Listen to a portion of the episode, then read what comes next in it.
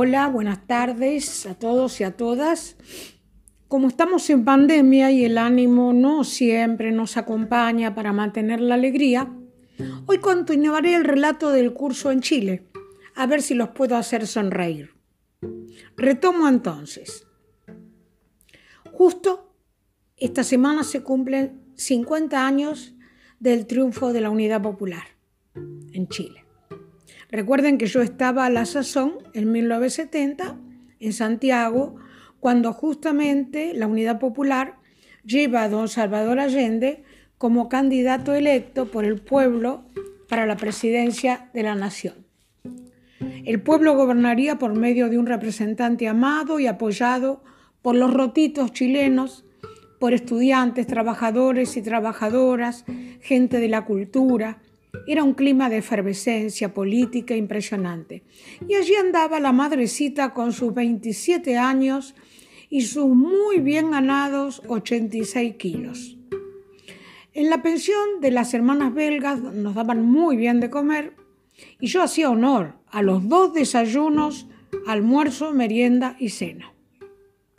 Cuando llega Lilia para hacer el curso de educación en América Latina, Aclaro que todos estos cursos eran para toda Latinoamérica, así que había laicos, sacerdotes, religiosas y religiosos de todos los países, desde Santo Domingo para abajo. Como decía, cuando llega Lilia, yo hacía un mes largo que estaba en Chile y con ella comentamos la realidad chilena y sobre todo la realidad de la iglesia chilena, tan diferente a la de la Argentina.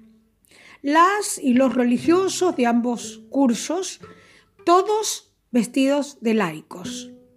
Todo el mundo vestía como gente normal, menos nosotras dos. Y eso empezó a notarse enseguida. Las dos argentinas eran las únicas que seguían con sus hábitos conventuales, mientras el resto vestía como civil. Largas conversaciones sobre este punto hicieron que consultáramos con la única persona civil que estaba en la pensión con nosotras, la profesora de filosofía del colegio religioso, obviamente, Nilda, Hilda, perdón, Hilda, Hilda, amiga entrañable, que luego fue desaparecida por la dictadura militar. Hilda, como toda profesora de colegio de monjas, era más monja que las monjas, era muy cerrada en sus convicciones. Y seriamente, cuando le consultamos sobre la posibilidad de vestirnos de civil, ella contesta tajante. ¿Qué dice la regla de ustedes? Nosotras le explicamos que esta situación era algo inédito y que a pesar que la mini encuesta que hicimos yo negativo, con Lilia decidimos vestirnos igual de civil. Nada más que respondiendo, por cierto, a esa realidad y teniendo siempre en cuenta el voto de pobreza. Daba la casualidad que la piecita que nos albergaba tenía una máquina de coser. Entonces partimos con Lilia, compramos para ella un pantalón gris, un blazer gris gamuzado y para mí para mis 86 kilos, una tela príncipe de Gales con la que Lilia me hizo una pollera. Con el restito de tela que quedó, me hizo una chalina haciendo juego. Lo iba a usar con una remera blanca que ya tenía, porque esa la usaba debajo del hábito. Tuvimos muy presente que nuestro voto de pobreza no nos permitía ningún gasto superfluo Así que nada más que como superfluo, compramos unos ruleritos y un polvito facial Angel Face. Nuestro cabello era poco más que un nido de cotorras. Cortábamos nosotros el pelo, total, iba siempre cubierto por la toca. Rememorando pienso que no compramos medias o sea que a Lilia no se notaba porque tenía pantalón, pero yo llevaba pollera. Por lo tanto, ¿qué medias usé? Las medias blancas tres cuartos que usaba de monja y los zapatos abotinados negros. Bueno, nuestra primera salida como civiles sería ir al teatro. Nunca en mi vida había visto una obra de teatro. Íbamos a ir a ver Escuela de Mujeres de Molière. Iríamos acompañada por un apuesto joven boliviano que pensó que salía justamente con dos monjitas. Esa noche previa nos atamos unos ruleritos para disimular el corte que teníamos tipo Cristóbal Colón.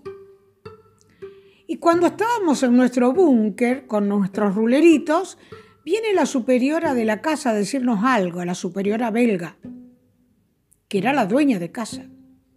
La atendimos con los ruleros puestos, tranquilas, nunca pudimos saber qué tipo de reflexiones pasaron por su cerebro, ya que habrá creído que nos arreglábamos el pelo para taparnos luego la cabeza con la toca. Era algo inexplicable, pero no sabemos qué pensó. Todo nos causaba risa y estábamos sumamente felices. Por cierto, teníamos que salir vestidas de monja, de manera que llegamos, llevamos un portafolio vacío para luego guardar el hábito. No nos olvidamos de nuestro polvito Angel Face. Cuando llega la hora, el joven boliviano nos pasa a buscar y salimos muy serios los tres, solo nosotros dos sabíamos el plan. Cuando llegamos al teatro, este muchacho va a sacar las entradas y nosotras le avisamos que vamos al toilet, que quedaba escaleras abajo. Allí rápidamente nos ponemos nuestra ropa civil, pasamos el rudimentario maquillaje, guardamos el hábito en el portafolio y subimos la escalera. El boliviano no podía dar crédito a lo que veía. Decía que parecíamos los jugadores de fútbol cuando los vestuarios estaban en el subsuelo. Y por la sorpresa y nuestros nervios, Calculen que Lilia hacía 18 años que vestía de monja y yo 10 casi. Para nosotros era una aventura. Y comenzamos a reírnos los tres de tal manera que nada vimos de la obra de teatro. Nada les puedo contar de la Escuela de Mujeres de Molière. Mezcla de sorpresa, alegría, travesura.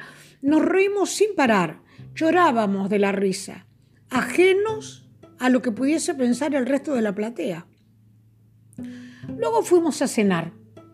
No olvidaré nunca, pedí congrio frito con puré y seguimos riendo sin parar. Cuando tomamos el taxi para regresar, pedimos que nos deje un poco antes de la puerta. Allí nos pusimos el hábito arriba de la ropa que teníamos y riendo no tocamos el timbre y entramos. Era la primera vez que nos poníamos ropa civil. Luego convertimos esto en un hecho. Tomábamos el taxi, allí nos sacábamos el hábito dentro del taxi, quedábamos con nuestro uniforme de civil. Y por ejemplo, una tarde fuimos a escuchar al gran Ernesto Cardenal. De regreso en el mismo taxi nos poníamos el hábito, con absoluto desparpajo. Cuidamos por sobre todo tener en cuenta el voto de pobreza. O sea, quisimos comprar lo mínimo indispensable. ¿Qué diferencia con otros? Ustedes se acuerdan que yo les hablé de esta superiora que no le gustó que nosotros conseguimos la gratuidad y la devolvió, porque dijo que con la cuota nosotros filtrábamos el alumnado. Bueno, esa superiora al año siguiente se tiene que ir a Chicago. Evidentemente nosotros hicimos escuela, porque yo con ella no hablé ni Lilia tampoco, pero tiene que haberle llegado la idea por lo menos. Pero, pero, ella encargó maletas, vestuario, sombreros, cartera y guantes. O sea, no era como nosotros, humildemente una telita para hacernos la pollerita.